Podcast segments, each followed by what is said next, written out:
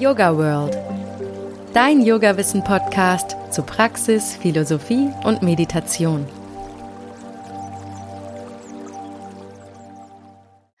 Hallo und herzlich willkommen zum Yoga World Podcast. Heute geht's um Yoga. Hallo und herzlich willkommen zum Yoga World Podcast. Heute geht's um Yoga bei Krebserkrankungen. Aber vorher noch kurz was von mir. Die meisten von euch wissen ja mittlerweile, dass es mir eine echte Herzensangelegenheit ist, Yoga mit all seinen Formen und Facetten in die Welt zu tragen. Und das mache ich unter anderem hier mit dem Podcast. Und für den ist es sehr, sehr wichtig, dass er viele Bewertungen und Kommentare hat. Dann wird er nämlich auch besser gerankt. Also, wenn ihr meine Arbeit gerne unterstützen wollt, dann bewertet den Yoga World Podcast mit fünf Sternen auf der Plattform eures Vertrauens oder auf allen Plattformen. Auf iTunes könnt ihr zum Beispiel auch eine kleine Rezension Rezension schreiben, teilt den Podcast auf Social Media, kommentiert zum Beispiel die Instagram Reels oder auf unserer Website und empfehlt den Podcast euren FreundInnen weiter etc. Was man halt so alles tun kann. Und natürlich könnt ihr mich immer direkt anschreiben, wenn ihr Fragen, Anregungen oder Kritik habt. Ihr erreicht mich auf Instagram unter Yogasahne oder ihr könnt mir an podcast.yogaworld.de mailen. Ich liebe den Austausch mit euch und schöpfe daraus ganz viel Inspiration. Und über diesen Austausch hatte ich letztens auch ein Hörerfeedback darauf hingewiesen zu werden, dass das Thema Suizid angesprochen wird. Und das hat mir dann natürlich im Nachhinein sehr leid getan, dass sie sich da getriggert gefühlt hat. Deshalb nun ein kurzer Hinweis. Da wir heute über die ernste Erkrankung Krebs deshalb da wir heute über die ernste Erkrankung Krebs reden, werden auch leidvolle Erfahrungen und Tod zum Thema werden. So, Yoga und Krebs. Die Ursachen für die Entstehung von Krebs sind sehr vielfältig und reichen von ungesundem Lebensstil über genetische Vorbelastung bis hin zum reinen Zufall. Und nicht nur die Ursachen sind vielfältig, sondern auch die verschiedenen Ausprägungen von Krebs. Die meisten von euch haben bestimmt schon Berührungspunkte mit der Krankheit Krebs gehabt, sei es in der Familie, im Bekanntenkreis oder selbst als Erkrankte, Erkrankter. Sicher ist, so bekommt Krebs eine immer größere gesellschaftliche Relevanz. Und weil die positiven Wirkungen von Yoga auf unsere Gesundheit mittlerweile als erwiesen gelten, liegt es natürlich nahe, sich zu fragen, ob und inwiefern Yoga auch bei Krebs helfen kann. Zur Ergründung dieses Themas habe ich mir natürlich eine Expertin eingeladen, Yoga-Lehrerin Gabi Nele Kammler. Hallo Gabi, schön, dass du heute da bist. Hallo Susanne, vielen Dank für deine Einladung. Gabi ist spezialisiert auf Yoga mit Krebspatientinnen und hat ein eigenes Konzept entwickelt, um typische Nebenwirkungen der Krebstherapien zu lindern. Nach ihrem Konzept bildet sie nun deutschlandweit Yoga-Lehrende aus und weiter. Gabi, bevor wir gleich konkret auf Yoga eingehen, kannst du bitte mal kurz erklären, was bei einer Krebserkrankung im Körper passiert? Also bei einer Krebserkrankung verändern sich Zellen, also das Erbgut an der Zelle verändert sich und diese veränderte Zelle, die vermehrt sich immer weiter. Das ist die eine Komponente. Das ist grundsätzlich, muss man sagen, erstmal gar nichts Ungewöhnliches. Das passiert in jedem gesunden Körper immer mal wieder. Und der Körper hat seine ganz eigenen Schutzmechanismen, zum Beispiel über das Immunsystem. Und er ist normalerweise in der Lage, das zu erkennen, wenn sich eine Zelle verändert hat und die auch unschädlich zu machen oder aus dem Körper auszusteigen, auszuscheiden. Aber es kann eben auch sein, äh, dass die körpereigenen Schutzmechanismen nicht so gut funktionieren und dass sich diese veränderte Zelle immer weiter teilt und dann kann es eben zu einer Krebserkrankung kommen, die dann auch unter Umständen dann auch lebensbedrohlich ist. Mhm.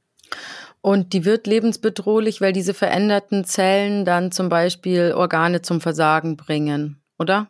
Ja, also diese die Krebszellen, also sobald die Zelle sich verändert hat, ähm, bekommt sie andere Eigenschaften als eine normale Körperzelle.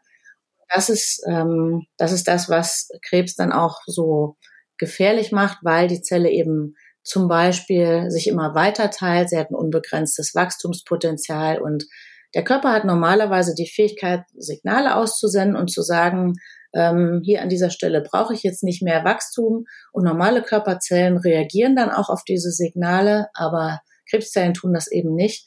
Und so gibt's eben noch einige andere veränderte Eigenschaften bei Krebszellen, die eben dafür sorgen, dass dann auch ja, Krebs entsteht und dann auch gefährlich wird für den Körper. Das war jetzt die körperliche Komponente. Und was macht Krebs mit dem Geist? Also grundsätzlich muss man ja sagen, dass, dass Körper, Geist und Seele ja untrennbar miteinander verbunden sind. Das ist für uns, die sich alle mit Yoga beschäftigen, ja auch ganz selbstverständlich. Und äh, deswegen ist natürlich nicht nur, muss nicht nur der Körper begleitet werden. Also man muss nicht nur den Körper betrachten, wenn eine Krebserkrankung da ist, sondern auch den Geist, unsere Gedankenwelt, unsere Seele. Denn der Mensch ist, ihm geht's als Ganzes nicht gut. Ähm, und da nützt es natürlich auch nichts, sich nur um den Körper zu kümmern, ja, sondern den Menschen als Ganzes zu begleiten in dieser Lebenskrise, in dieser schwierigen Lebenssituation ähm, und Möglichkeiten anzubieten, wie er auch wieder in seine Kraft kommen kann, wie er seine eigenen inneren Kräfte mobilisieren kann, seine Selbstheilungskräfte, aber auch wie er wieder ähm, mehr Zuversicht gewinnen kann, mehr Hoffnung, also wie wir auch wieder eine positive Gedankenwelt entstehen lassen können.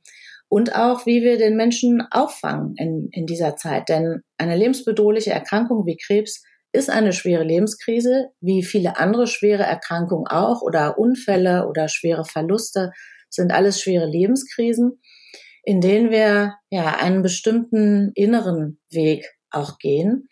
Und das kann auch durchaus ein positiver Weg sein. Es ist auch durchaus ein Weg der Transformation, ja, eine schwere Lebenskrise. Und äh, hinterher kann da durchaus etwas sehr Positives bei rauskommen. Es hört sich erstmal ein bisschen komisch an, aber ich habe ja inzwischen viele, viele Menschen mit einer Krebserkrankung begleitet in den letzten zehn, zwölf Jahren. Und für viele, die wieder gesund geworden sind, steht hinterher rückblickend etwas Positives im Vordergrund, weil eben diese schwere Lebenskrise zu ja, sie führt dazu, dass man das Leben nochmal auf den Prüfstand stellt, dass man mal schaut, wie habe ich bisher gelebt, was sind meine Prioritäten, wie möchte ich weitermachen. Häufig verschieben sich die Prioritäten und es findet eine ganz tiefe innere Veränderung und Transformation statt. Und das wird aber in unserem Gesundheitssystem ja wenig beachtet. Und es gibt auch wenig Möglichkeiten, sich dabei unterstützen und begleiten zu lassen. Denn in der Schulmedizin, da wird Chemotherapie, Bestrahlung und Co. durchgeführt. Aber was eigentlich innerlich passiert, wie sich der Mensch verändert, das wird sehr wenig begleitet. Und da gibt's wenig Angebote und die Menschen fühlen sich dann einfach sehr alleine gelassen.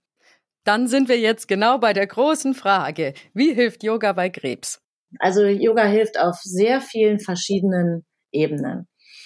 Also ja, das, was ich, wo wir gerade schon drüber gesprochen haben, dass halt eine große innere Veränderung stattfindet und diesen Weg zu begleiten, auch zu inspirieren und auch dazu zu ermutigen, neue Wege zu gehen und vielleicht auch die Lebenssituation, die da ist, ähm, auch anders beurteilen zu lernen oder neue mutige Entscheidungen zu treffen. Dabei hilft Yoga auf jeden Fall, weil wir den Weg nach innen gehen, ja, wir schulen unsere Intuition, wir lernen unsere Bedürfnisse überhaupt mal besser wahrzunehmen. Ja, wir haben, wir sind so weit weg davon, oft unsere eigenen Bedürfnisse wirklich wahrzunehmen. Ja, wir haben gelernt, in einer bestimmten Weise zu reagieren oder immer etwas zu leisten, ähm, so dass wir oft gar nicht mehr wahrnehmen, wie geht's mir eigentlich in diesem Moment und was brauche ich wirklich? Nicht was glaube ich jetzt tun zu müssen oder was erwarten andere von mir, sondern was brauche ich wirklich? Und das lernen wir im Yoga wieder zu spüren. Welche Gefühle sind da? Wo spüre ich die im Körper und die auch wirklich zu erleben? Und diesen Weg zu gehen zu dieser feineren Wahrnehmung, äh, zu merken, was passiert eigentlich innerlich mit mir und was brauche ich in diesem Moment, auch gerade in dieser Lebenssituation, was brauche ich? Wer kann mir helfen? Ja, wo kann ich mir diese Unterstützung holen? Das ist ein sehr wichtiger Weg nach innen, den Yoga ja aufzeigen kann. Und auch unsere Gedankenwelt, also auch das, was im Geist passiert, den Gedanken, die Gedankenwelt zur Ruhe zu bringen, ist etwas, was Yoga sehr gut leisten kann und sehr gut unterstützen kann. Denn wenn so eine schwierige Diagnose da ist, dann drehen sich die Gedanken Tag und Nacht um diese Erkrankung. Ja, das Gedankenkarussell steht nicht mehr still. Die Menschen können nicht mehr richtig schlafen und machen sich natürlich auch Sorgen. Wie geht das weiter? Schaffe ich das? Was ist mit der Familie? Und da kommen viele von alleine gar nicht raus. Und das können wir wunderbar im Yoga begleiten, indem wir wieder im Hier und Jetzt ankommen und erstmal die Aufmerksamkeit in den momentanen Moment richten, auf das, was im Moment da ist und uns auch wieder positiv ausrichten, auch wahrzunehmen, was denke ich denn? Also die Qualität meiner Gedanken. Ja, gehe ich davon aus, dass ich das schaffen werde, ja, und dass ich ähm, auch selber etwas dazu beitrage und dass ich wieder gesund werden kann und dass, dass das Leben hinterher auch wieder wunderschön ist und wieder leichter wird? Oder denke ich, ach, das ist alles schwierig und das wird sowieso nichts mehr. Das spielt eine ganz große Rolle. Und auch das können wir durch Yoga lernen, durch Achtsamkeit und Wahrnehmung. Ähm, wie denke ich eigentlich? Und dann können wir das auch wieder verändern, weil Wahrnehmung ist ja der erste Schritt. Ich muss jetzt erstmal wahrnehmen, was im Moment da ist, muss das annehmen können und erst dann kann auch Veränderung erfolgen. Wenn das unbewusst abläuft, können wir nichts verändern. Und der dritte große Schritt ist die körperliche Situation, denn die Therapien, die häufig gemacht werden, ähm, Operation, Bestrahlung, Chemotherapie, die bringen häufig Nebenwirkungen mit sich, die sehr belastend sein können. Und die sind nicht nur während der Therapiephase da, sondern die halten auch oft ein Leben lang an. Als Beispiel zum Beispiel das Fatigue-Syndrom. Das kennen viele inzwischen auch von Corona, so ein schweres Erschöpfungssyndrom. Und das ist nicht einfach nur Müdigkeit, sondern das ist ein ganz schweres Erschöpfungssyndrom, das es fast unmöglich macht, manchmal den Alltag zu bewältigen. Und ähm, es bessert sich auch durch Schlaf nicht. Ist sehr belastend für die Menschen, die eine Krebserkrankung haben. Es kann, wie gesagt, jahrelang anhalten. Und durch Yoga haben wir die Möglichkeit, diese körperlichen Begleiterscheinungen von Krebstherapien oder auch von der Krebserkrankung an sich besser in den Griff zu bekommen. Man spricht da auch von vom Nebenwirkungsmanagement in der Onkologie. Es hört sich jetzt so ein bisschen hölzern an. Gemeint ist damit, dass Yoga ganz viele Möglichkeiten bietet, diese typischen Nebenwirkungen zu lindern. Und was mir immer ganz wichtig ist dabei, den Menschen, die gerade in dieser Situation sind, vor allen Dingen zu zeigen, was sie auch selber machen können. Ja, wir als Yogalehrerinnen und Yogalehrer, wir können das. Aber mir ist es auch immer wichtig, in meinen Ausbildungen auch zu vermitteln, dass jeder das auch für sich zu Hause üben kann, dass das eben nicht nur einmal oder zweimal in der Woche im Yoga-Studio stattfindet oder auch in der Praxis in der Klinik, je nachdem, wo unterrichtet wird, sondern dass jeder kleine Übungen erlernen kann. Und wenn man merkt, ich habe jetzt zum Beispiel ein Fatigue-Syndrom, dann gibt's die und die Atemübungen, das sind das Pranayama, das mir jetzt helfen würde. Ja, oder ich habe zum Beispiel ein Lymphödem, das ist ein Stau der Lymphflüssigkeit, der auch durch Operationen entstehen kann. Es kann auch sehr belastend sein, schränkt die Beweglichkeit oft ein, macht es oft unmöglich, in Yogastunden, in normale Yogastunden im Yogastudio zu gehen. Und wenn ich jetzt gelernt habe, wie ich das mit einfachen Übungen zu Hause jeden Tag ein bisschen besser in den Griff bekommen kann, dann bekomme ich auch das Gefühl, ich bin dem Ganzen auch nicht so hilflos ausgeliefert. Ich kann auch körperlich dafür sorgen, dass ich mich besser fühle. Während der Therapie und auch danach. Das klingt alles sehr, sehr gut. Und in dem Zusammenhang habe ich mir jetzt gerade gedacht, wird das Yoga von den Onkologen, von der Schulmedizin akzeptiert oder geschätzt als ergänzende Maßnahme? Also man muss sagen, dass wir schon ein gutes Stück Weg gegangen sind, aber es ist noch viel Luft nach oben. Als ich angefangen habe mit Yoga und Krebs vor über zehn Jahren, da war das wirklich eine verrückte Idee. Es war eine spinnerte Idee. Damals haben auch alle gesagt, was willst du machen? Yoga für Krebspatienten. Also ich kam ja aus der Medizin, aus der Onkologie und ähm, Yoga war damals überhaupt kein Thema. Ja, das wurde immer so ein bisschen abgetan, das wurde überhaupt nicht ernst genommen. Und ich habe aber schon sehr früh gesehen, was das kann. Ich habe in der Praxis gesehen, was sich verändert, schon nach wenigen Stunden und was da auch an Feedback zurückkommt von den Yogaschülerinnen und Yogaschülern.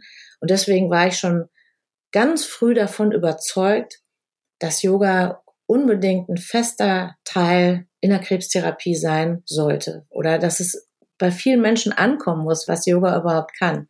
Aber wieso kamen überhaupt Krebspatienten zu dir ins Yoga? Ja, wie das manchmal so ist, dieses Thema kam einfach zu mir. Also ich hatte ja, wie gesagt, einen medizinischen Hintergrund, habe über 20 Jahre in der Schulmedizin gearbeitet und bin durch eine eigene gesundheitliche Krise erstmal aus dem Beruf ausgestiegen und bin darüber zum Yoga gekommen, weil ich damals das Gefühl hatte, ich möchte selber was tun. Ich möchte nicht nur warten, dass irgendwas von außen kommt, was mir hilft, wieder gesund zu werden, sondern ich möchte selber was tun. Und darüber habe ich sehr schnell den Weg zum Yoga gefunden und habe einfach gemerkt, dass mir das eine unheimliche Power gibt, dass sich was verändert, dass ich Einfluss darauf habe, wie ich mich fühle, dass ich mich ganz anders ausrichten kann.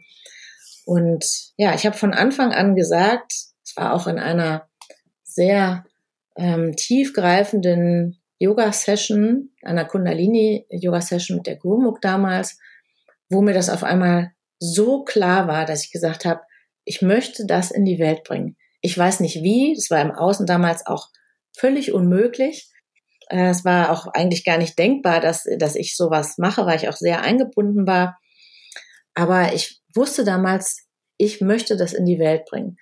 Und es war damals, wie gesagt, eine verrückte Idee, aber ich habe von Anfang an dran geglaubt. Und ich habe dann damals angefangen zu recherchieren, was gibt's denn dazu? Gibt's da Studien zu? Kann das irgendjemand? Und es gab damals fast nichts. Ja, das ist, das war so um 2012 herum. Es gab fast nichts. Es gab fast keine Studien. Es gab überhaupt niemand, der da irgendwas drüber wusste oder viel Erfahrung damit hatte. Und so habe ich angefangen zu recherchieren. Ich war das ja jetzt aus der Medizin gewöhnt, auch wissenschaftlich zu recherchieren, habe geguckt, was gibt es, gibt es auch bei den alten Yogameistern etwas und was weiß ich eigentlich aus der modernen Krebsbehandlung, wie es den Menschen im Moment geht und was macht Yoga? Ja, was macht Yoga? Und dann habe ich das zusammengebracht, habe gesehen, dass das sehr gut funktioniert und ich habe das auch damals gar nicht besprochen. Ich habe da keine Werbung für gemacht. Ich habe da eigentlich auch nicht drüber geredet. Ich habe mich nur selbst damit beschäftigt. Aber wie das so ist, es gibt ja keine Zufälle. Es kamen dann auf einmal immer mehr Menschen mit einer Krebsdiagnose in meine Yogastunden.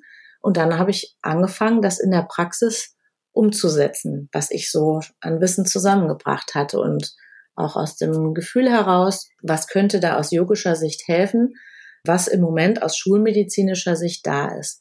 Oder wo sind auch eventuell Grenzen der Schulmedizin und wo könnte man damit Yoga weitermachen. Und so habe ich damit angefangen und ja, das war für mich damals so, als wenn ich mich auf so einen Zug gesetzt hätte und der ist dann von alleine immer weitergefahren.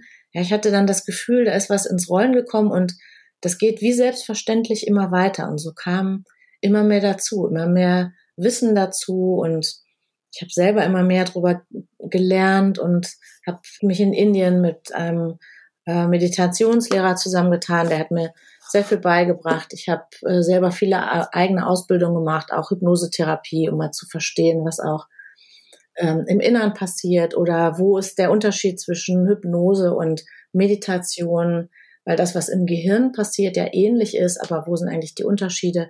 Und all das, was ich so in den zehn Jahren gelernt habe, ist jetzt in dieses Konzept eingeflossen. Und vor allen Dingen auch das, was ich auch von meinen Yogaschülerinnen und Yogaschülern gelernt habe. Denn das sind oft meine besten Lehrer. Durch diese vielen, vielen Yogastunden, also inzwischen, glaube ich, tausende von Yogastunden, habe ich sehr, sehr viel gelernt und ich sehe eben, was in der Praxis auch möglich ist. Denn oft ist es so, dass, es, dass wir Asanas haben, die empfinden wir, wenn wir keine Einschränkungen haben, empfinden wir die als sehr angenehm und wohltuend und entspannend. Also die Kindsposition zum Beispiel ist eine Asana, die viele sehr gerne machen oder auch der herabschauende Hund. Das sind aber Asanas, die können Menschen, die äh, eine Krebserfahrung machen, oft gar nicht machen. Und wenn sie sie auch körperlich machen können, sind sie oft nicht angenehm, weil sie bestimmte Dinge antriggern, ja, oder weil da ja bestimmte Nebenwirkungen gerade sich zeigen, die es einfach, die, es, die einfach dafür sorgen, dass, dass diese Übungen, die sonst als angenehm empfunden werden, eben nicht mehr angenehm, angenehm. Aber da möchte ich mal kurz einhaken. Dann müsste man ja quasi für jede Krebsart oder Art von Krebserkrankung ähm, verschiedene bestimmte Asana-Serien haben, oder? Also ich habe es mir jetzt gerade so vorgestellt, als du es beschrieben hast. Mal angenommen, ich habe Schilddrüsenkrebs, dann würde es jetzt zum Beispiel naheliegen, Schulterstand zu machen, weil der die Schilddrüse harmonisiert. Sowas in die Richtung. Aber das ist dann vielleicht in einer anderen Situation wiederum gar nicht hilfreich. Oder wäre das überhaupt hilfreich? Verstehst du, was ich meine? Also eigentlich müsste man dann für jede Krebsart eine genaue Asana-Serie haben und könnte das gar nicht für alle unterrichten, weil sonst können alle nur Shavasana machen, oder? Also zum einen ist es so, dass es äh, auch keine festen Serien gibt. Mir ist das immer wichtig, den Yogalehrerinnen und Yogalehrern, die zu mir in die Ausbildung kommen, das Hintergrundwissen zu vermitteln damit sie selber Yogastunden konzipieren und kreieren können. Also es gibt keine festen Serien, wo ich sage, dann unterrichtet ihr das und dann unterrichtet ihr das, sondern die bekommen von mir den Background, damit sie das hinterher selber machen können. Denn es hat ja auch jeder in einer unterschiedlichen Yoga-Tradition gelernt. Es ist ein großer Unterschied, ob jemand eine Vinyasa-Ausbildung hat oder eine klassische ähm, Hatha Shivananda-Ausbildung oder ob jemand aus dem äh, Iyengar Kundalini kommt, ja, oder also es gibt so viele verschiedene Yoga-Stile. Ich möchte ganz kurz, aus welcher kommst du?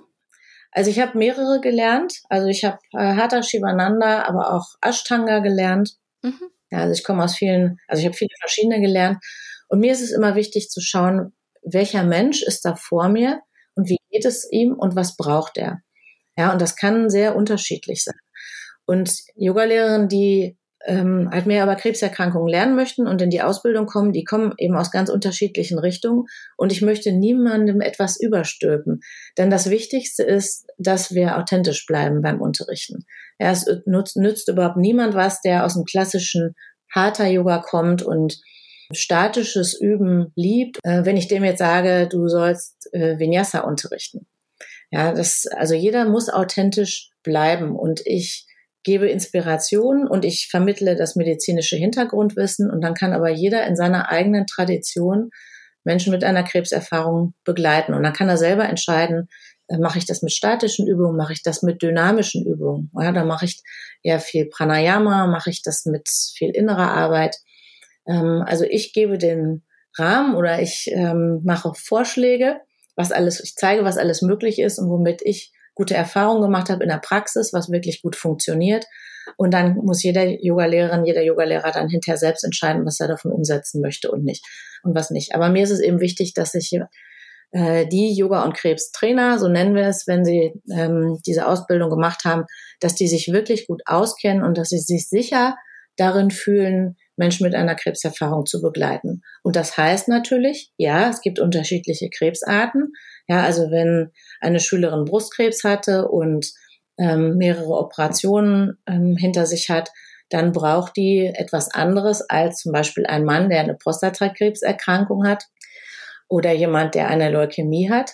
Aber dazu sind wir in der Lage, also die Yoga-Praxis anzupassen. Und man muss eben auch sagen, es geht ja auch nicht um eine fordernde Praxis. Denn der Körper, der braucht auch seine Ressourcen in dieser Zeit, um wieder gesund zu werden und auch danach. Also ähm, wir können die gleichen Wirkungen auch mit sanfteren Übungen erreichen. Wir brauchen keine fordernde Yoga-Praxis. Also ein Kopfstand oder ein Handstand oder eine Krähe ist etwas, was wir in der Regel in Yoga- und Krebsstunden nicht machen. Also die Wirkungen, die wir innerlich haben wollen, die bekommt man eben auch mit anderen ähm, Übungen. Und die Yoga- und Krebsstunden, die wir dann geben, ähm, bundesweit, die sind auch für jeden machbar. Das ist mir auch nochmal wichtig zu sagen, dass auch wirklich jeder Yoga machen kann. Jeder kann Yoga machen. Und das ist im Moment noch etwas, was viele Menschen mit einer Krebserkrankung davon abhält, Yoga auszuprobieren, weil sie denken, sie schaffen das nicht. Das ist etwas, was ganz oft vorherrscht. Da ist es mir ganz wichtig, an dieser Stelle zu sagen, jeder kann Yoga und Menschen, die sich speziell für dieses Thema weitergebildet haben, für das Thema Krebserkrankungen, die können die Yogastunden immer so gestalten, dass sie für jeden machbar ist. Man kann sogar Yoga machen, wenn man sich körperlich überhaupt nicht bewegen kann. Selbst dann können wir dafür sorgen, dass die Menschen sich besser fühlen. Und du hattest gerade noch mal nach der Medizin gefragt. Wie gesagt, am Anfang wurde das überhaupt nicht ernst genommen, aber inzwischen ist das schon völlig anders. Denn äh, in den letzten Jahren sind viele gute Studien gemacht worden, auch Studien so, ich sag mal, nach unseren westlichen Kriterien. Das muss halt auch so sein, damit es auch in der westlichen Medizin ernst genommen wird. Und ähm, diese Studien haben halt auf breiter Basis gezeigt, dass es den Menschen viel, viel besser geht, wenn sie während einer Krebserkrankung oder auch danach Yoga machen. Und zwar in vielerlei Hinsicht. Sowohl was die körperliche Seite betrifft, ne, Thema Nebenwirkungen lindern, aber auch was die äh, emotionale Seite betrifft. Dass Menschen, die Yoga machen, zum Beispiel auch immer wieder schöne Momente entdecken können, trotz der schwierigen Lebenssituation, dass sie viel mehr Nähe zu Freunden, zu Familie empfinden können, wenn sie Yoga machen in dieser Zeit. Und auch, dass sie ja ihren Alltag besser bewältigen, dass sie mehr Hoffnung haben, dass sie mehr Zuversicht haben, dass sie sich insgesamt einfach viel besser fühlen und auch positiver nach vorne schauen können. Und inzwischen gibt es so viele wissenschaftliche Untersuchungen dazu, dass äh, Yoga tatsächlich nur im Jahr 2021 in Leitlinien aufgenommen wurde. Wir haben eine offizielle Leitlinie für begleitende Verfahren in der Krebstherapie in Deutschland. Und da ist Yoga ganz offiziell enthalten. Und Yoga wird zum Beispiel explizit empfohlen zur Linderung von Fatigue, zur äh, Verbesserung der Schlafqualität, also dass man besser ein- und durchschlafen kann, dass Depressionssymptome vermindert werden, dass die Menschen weniger Angst empfinden, dass auch äh, Wechseljahresbeschwerden, die häufig durch Krebstherapien auftreten, dass die vermindert werden und dass eben die Menschen allgemein viel mehr Lebensqualität erfahren und sich viel besser fühlen während der Zeit der Behandlung und auch lange Zeit danach. Das bedeutet also, dass ein Onkologe, der jetzt vielleicht selber nicht Yogi ist, würde dann in diese Leitlinien reinschauen und daraufhin einem Patienten von sich empfehlen, gehen Sie doch mal zum Yoga. Das ist hier aufgelistet, das hilft und wissenschaftlich bewiesen. So wäre es im besten Fall. Das ist ja eigentlich ein Durchbruch. Ja, absolut. Das war ein, ein riesen Meilenstein. Und ähm, da stehen wir eben an dem Punkt, dass es eine offizielle Empfehlung gibt in der Medizin, dass Mediziner, also äh, Onkologen, das auch ihren Patienten raten sollten, Yoga zu machen, dass das aber natürlich sich auch erst langsam verbreiten muss. Ne, das ist noch nicht Standard, das muss man einfach sagen. Da sind wir auch wirklich noch Pioniere ein bisschen. Und das wird sich in den nächsten Jahren sicherlich komplett verändern. Im Moment muss man sagen, ist die Grundlage geschaffen. Ja, es wird offiziell in der Medizin empfohlen. Aber jetzt muss es auch von Ärzten wirklich empfohlen werden oder vom medizinischen Fachpersonal und es muss vor allen Dingen bei den Patienten ankommen. Und dafür ist natürlich, das muss ich auch mal sagen, deswegen freue ich mich auch so sehr über deine Einladung, da ist natürlich etwas wie dieser Podcast, der so etwas auch direkt zu den Menschen bringt, ja, dass man einfach mal reinhorchen kann, was kann denn Yoga da eigentlich? Ist das jetzt Quatsch bei einer Krebserkrankung oder macht das wirklich Sinn? Das ist ein ganz wertvoller Teil des Ganzen. Denn bis das wirklich auch mal so weit umgesetzt wird in der Medizin, dass es bei jedem Patienten ankommt. Das wird noch Jahre dauern. Ja, viel schöner ist es, wenn die Menschen auf anderen Wegen davon erfahren und dann vielleicht sagen, okay, probiere ich einfach mal aus. Vielleicht tut es mir wirklich gut und ich gucke einfach mal, ob das was für mich ist. Ich liebe einfach diese Momente, die zeigen, dass Yoga so eine wichtige gesellschaftliche Relevanz hat und in so vielen Lebensbereichen einfach das Leben der Menschen verbessern kann und ja, erfüllen kann. Da bin ich immer ganz gerührt. ja, so geht's mir auch. ja. Ja, wir haben es jetzt schon viel thematisiert, wie Yoga das Leben mit Krebs erleichtern kann. Was ich mir jetzt noch gedacht habe, es gibt ja auch den Fall, dass die Erkrankung nicht geheilt werden kann und dann irgendwann tödlich endet. Und deswegen hätte mich noch interessiert, wie Yoga dann in dieser Palliativsituation helfen kann. Also zum einen muss man sagen, dass sich in den letzten Jahren da auch viel verändert hat. Also dass auch Menschen in einer Palliativsituation, also wenn Krebs als nicht mehr heilbar gilt, durchaus viele Jahre noch damit leben können und auch gut damit leben können. Also auch in einer Palliativsituation macht Yoga sehr viel Sinn. Und ja, es gibt die Situation, dass Menschen ihre Krebserkrankung nicht überstehen. Ähm, zum Glück muss man sagen, auch wenn es immer mehr Krebserkrankungen gibt, so werden die Überlebensraten doch immer besser. Also inzwischen überstehen fast 70 Prozent äh, ihre Krebserkrankung. Das ist ja auch sehr positiv. Und ja, bei den Menschen, die ihre Krebserkrankungen nicht ähm, überleben, nicht überstehen, kann trotzdem in gewissem Sinne auch Heilung erfolgen. Also Heilung bedeutet ja auch ganz sein. Und das muss nicht unbedingt nur auf der körperlichen Ebene erfolgen. Also ich durfte auch Menschen kennenlernen, die trotzdem das Gefühl hatten, sehr heil zu sein, wieder ganz zu sein, sehr dankbar zu sein, obwohl sie körperlich nicht gesund waren, nicht mehr gesund geworden sind. Das geht jetzt schon sehr weit rein, das mit ein wenigen Sätzen jetzt anzusprechen, ist ein bisschen schwierig, auch wenn wir so mehr in die Spiritualität gehen, gibt es vielleicht einen größeren Kontext, in den man das Ganze setzen kann. Das ähm, ja, würde jetzt wahrscheinlich so ein bisschen den Rahmen sprengen, aber an dieser Stelle vielleicht einfach, also ganz oder heil zu sein, muss nicht unbedingt heißen, dass, dass wir körperlich wieder vollständig gesund sind.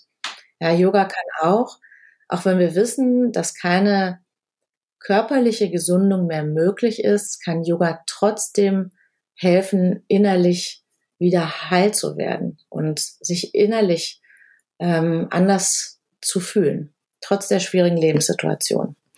Und in der Yoga-Philosophie gibt's ja auch, sage ich mal, verschiedene Anleitungen, wie man die Seele begleiten kann. Und ich kann mir vorstellen, ich war ja selber noch nicht in der Situation, aber ich kann mir vorstellen, dass da auch viel Kraft rausgeschöpft werden kann und dass das jemandem ein Anker sein kann.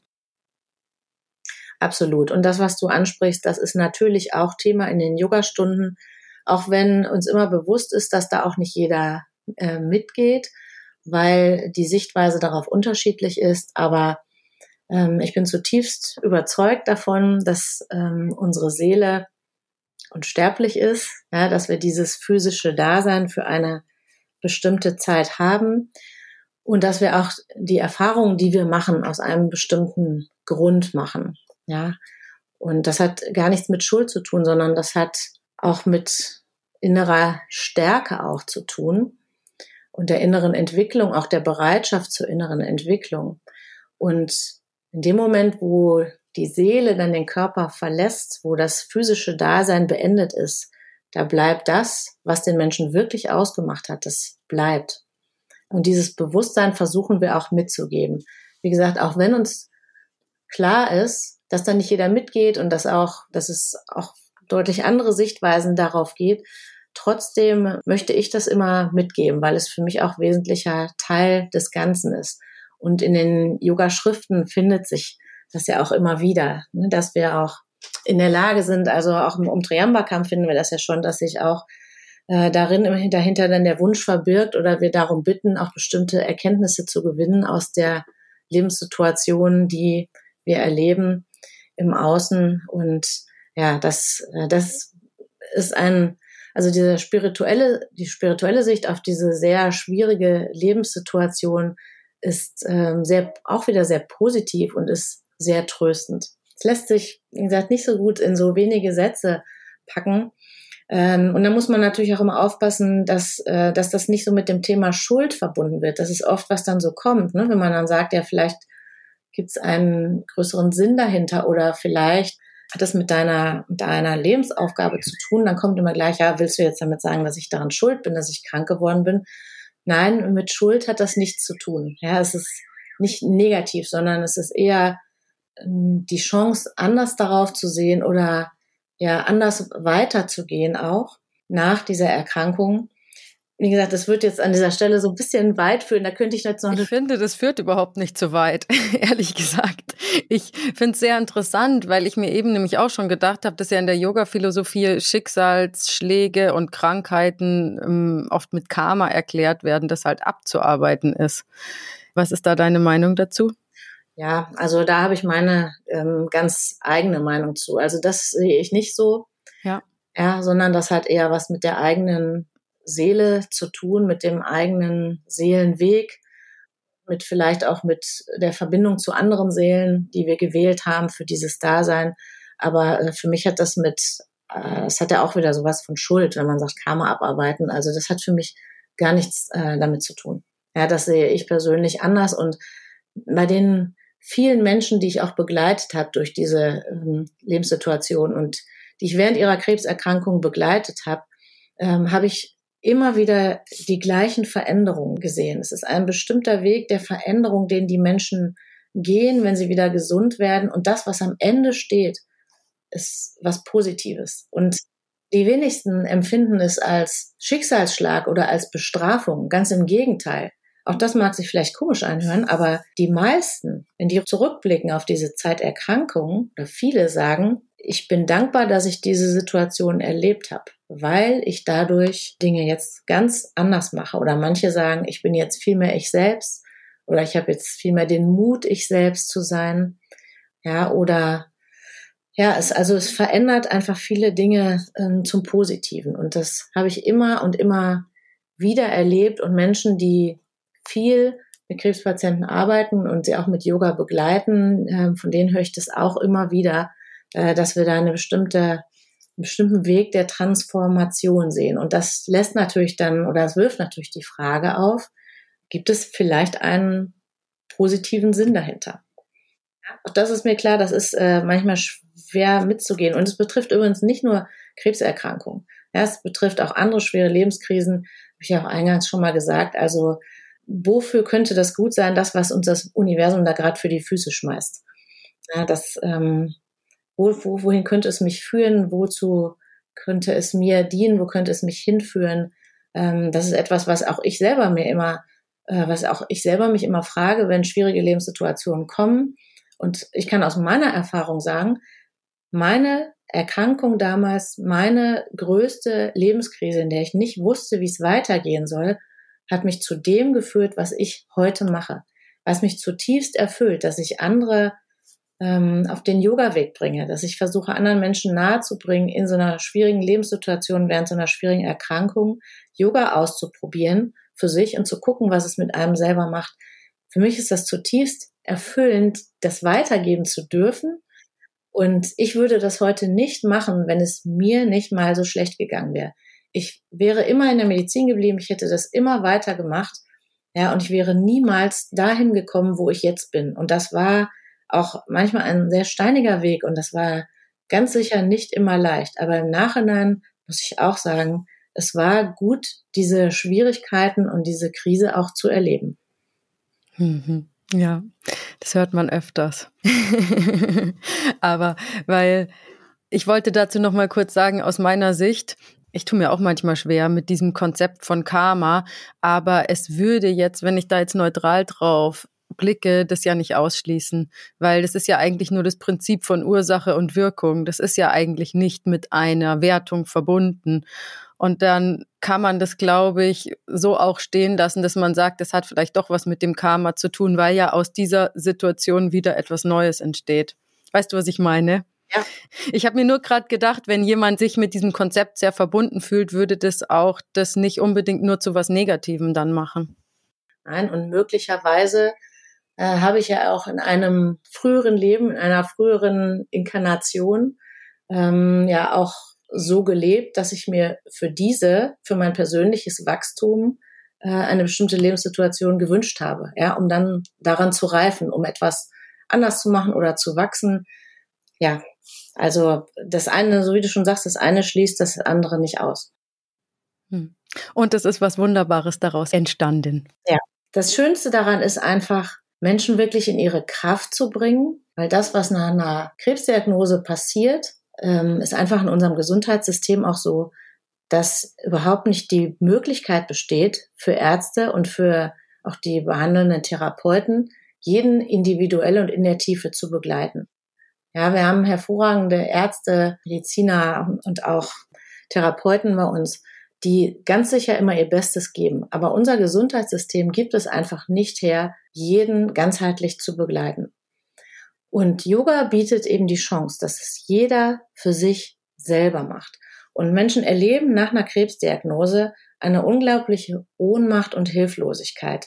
Ja, viele werden allein gelassen. Es ist nicht genug Zeit da, auch wirklich alle Fragen zu beantworten oder mal umfassend aufzuklären. Und dann suchen sie sich ihre Informationen an unterschiedlichen Stellen zusammen und es sind viele Fragen offen. Und Yoga bietet die Möglichkeit, selber wieder ins Handeln zu kommen ja, und das Gefühl zu haben, ich bin dem nicht hilflos ausgeliefert. Ich muss jetzt nicht darauf warten, dass von außen einer kommt ähm, und dass die Therapeuten das irgendwie schon richten werden, sondern ich kann ganz viel innerlich bei mir verändern. Ja, wenn, wenn ich an meinem, meinem inneren Status etwas verändere und wieder in meine Kraft komme und ganz geerdet und zentriert bin, dann kann ich auch im Außen ganz anders agieren. Und das ist diese Kraft, die im Yoga steckt, dieses Gefühl, dass ich selbst beeinflussen kann, wie es mir geht und auch selbst beeinflussen kann, wie sich meine Erkrankung möglicherweise entwickelt. Dazu gibt es nämlich auch schon ganz spannende Studien, schon lange Jahre, also schon aus den 70er Jahren gibt es Studien, die zeigen, dass die innere Einstellung und auch die inneren Bilder und die Arbeit mit Meditation dazu führen, dass Krebserkrankungen anders verlaufen. Das wäre also, dass die Prognose anders ist, dass wir es beeinflussen können, wenn wir innerlich arbeiten, wenn wir Yoga und Meditation üben. Und diese Kraft gibt uns Yoga. Und das kann wirklich jeder, ja, wenn, wenn es vernünftig unterrichtet wird. Also wenn man jetzt in eine fordernde Stunde im Sportstudio geht, das ist natürlich nicht das, was dann in dem Moment als hilfreich empfunden wird. Aber wenn man sich in die Hände einer Yogalehrerin, eines Yogalehrers begibt, der diese Situation versteht und das auch entsprechend anleiten kann, dann kann wirklich jeder auch in diese Kraft kommen und anfangen, selber ähm, diese Situation zu verändern, positiv zu beeinflussen. Ja, an der Stelle muss ich jetzt noch mal kurz einhaken, auch wenn die Zeit rennt. Mir war in diesem Zusammenhang noch wichtig zu fragen, weil du gesagt hast, man muss sich in gute Hände begeben. Kannst du einmal kurz zusammenfassen, was so die wichtigsten Punkte wären, ähm, die man unbedingt beachten muss, wenn man Yoga mit Krebs unterrichtet oder Yoga für Menschen mit Krebserkrankung unterrichtet? Mhm. Also das Wichtigste ist medizinisches Hintergrundwissen. Ja, ich muss einfach wissen, was wird da eigentlich gemacht, was passiert in der Chemo, zum Beispiel bei Brustkrebs, wie wird operiert, ja, wo sind Narben, weil das zu Bewegungseinschränkungen führen kann, ähm, die sich auch durch Yoga nicht bessern. Das muss ich einfach wissen, sonst schicke ich jemand immer wieder in die gleiche Asana, wenn ich nicht verstehe, ähm, dass das gar nicht gehen kann oder dass zum Beispiel die Bewegungsanstrengung an einer ganz anderen Stelle ist, als man das vermutet. Ähm, das muss ich wissen. Äh, die Praxis muss natürlich sanft sein, ja, aber sie muss dann auch in die Kraft führen. Und das muss eben so aufgebaut sein, also mit vielen Hilfsmitteln auch, mit vielen verschiedenen Varianten, ähm, dass sie auch machbar ist, dass ich äh, mich gut einfühlen kann, dass ich empathisch bin, dass ich verstehe, dass jemand jetzt nicht in eine Balance oder in eine Standposition gehen kann, wenn er gerade ein Fatigue-Syndrom hat, sondern dass ich dann vielleicht erstmal ja, nur auf der Matte übe, dass ich erstmal mit Pranayama, mit Meditation arbeite, um erstmal was am Energielevel, Energielevel zu verändern, bevor ich dann in die Asana-Praxis gehe. Das ist ganz wichtig dabei. Und ja, eben innere Arbeit auch. Also nur äußere Arbeit, dann bewegen wir uns wieder nur auf einer Koscher-Ebene. Äh, nur äußere Arbeit und einfach ein Flow im Außen reicht einfach nicht, sondern in eine gute Yogastunde für Menschen mit einer Krebserfahrung gehört unbedingt auch Pranayama rein und eben auch ein Pranayama, was gut geeignet ist. Also ein Feueratem zum Beispiel wäre jetzt auch keine ähm, kein gutes Pranayama und auch natürlich Meditation oder wenn Meditation noch nicht möglich ist, also erstmal Übungen, um den Geist zu fokussieren. Auch das ist ganz wichtig in den Stunden. Also, dass wir auf allen Koscher-Ebenen arbeiten, dass wir uns gut einfühlen können und dass die körperliche Yoga-Praxis so angeleitet wird, dass sie auch für die Schüler machbar ist. Das ist das Wichtigste. Gut, dann sind wir jetzt auch am Ende angelangt. Ich hätte zwar noch ungefähr 30 Fragen, aber so ist es immer. Man muss immer aufhören, wenn es am schönsten ist oder am informativsten. Aber die letzte Frage, wie immer, last but not least, unser Mythbuster. Gabi, was ist für dich der größte Mythos, der über Yoga bei Krebs kursiert? Der größte Mythos ist, dass man für Yoga gesund, schlank und beweglich sein muss und dass es deshalb bei einer Krebserkrankung für viele nicht machbar ist. Das ist das, was in den, was in ganz, ganz vielen Köpfen drin ist. Und das führt eben dazu, dass viele es nicht ausprobieren. Ja, und das ist wirklich ein Mythos. Das stimmt nicht. Jeder kann Yoga. Wer atmen kann, kann Yoga machen. Und wenn das entsprechend angeleitet wird, dann kann wirklich jeder Mensch mit oder nach einer Krebserkrankung auch Yoga machen und wieder in seine eigene Kraft kommen. Weißt du, was ich mir gerade gedacht habe? Ich brauche noch irgendwas. Ich glaube, ich brauche jetzt nach diesem Thema. Hast du vielleicht noch irgendeine schöne, inspirierende oder berührende Geschichte aus deiner Arbeit, die uns einen guten Ausblick nach hinten verpasst? Guten Ausblick. Also der gute Ausblick ist erstmal wirklich, dass sich die Medizin dem öffnet. Das muss man einfach sagen. Wir stehen an dem Punkt, nachdem das ja viele Jahrzehnte nicht möglich war, dass jetzt immer mehr ganzheitliche Verfahren Einzug halten, dass sich die Medizin, Medizin dem öffnet und auch sagt, ähm, ja, wir möchten das auch integrieren. Das ist eine sehr, sehr positive Entwicklung, dass es eben nicht mehr abgelehnt wird, sondern äh, dass es wirklich auch Teil wird. Und das wird in den nächsten zehn Jahren wahnsinnig viel verändern. Also mein Wunsch ist, dass in zehn Jahren jeder, der eine Krebsdiagnose bekommt, von den Möglichkeiten erfährt, die Yoga bietet. Ja, da, das wünsche ich mir für die Zukunft. Und ja, eine inspirierende Geschichte. Ich wüsste so viele. Ja, ich wüsste so viele, weil das einfach wunderschön ist, was wir an Feedbacks bekommen.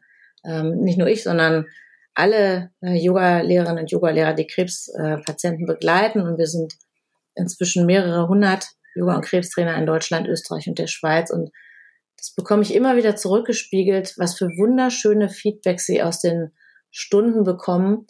Und fast alle sagen, dass sie unglaublich dankbar dafür sind, dass sie Yoga entdeckt haben und dass es sie wirklich durch die Zeit ihrer Erkrank Erkrankung getragen hat.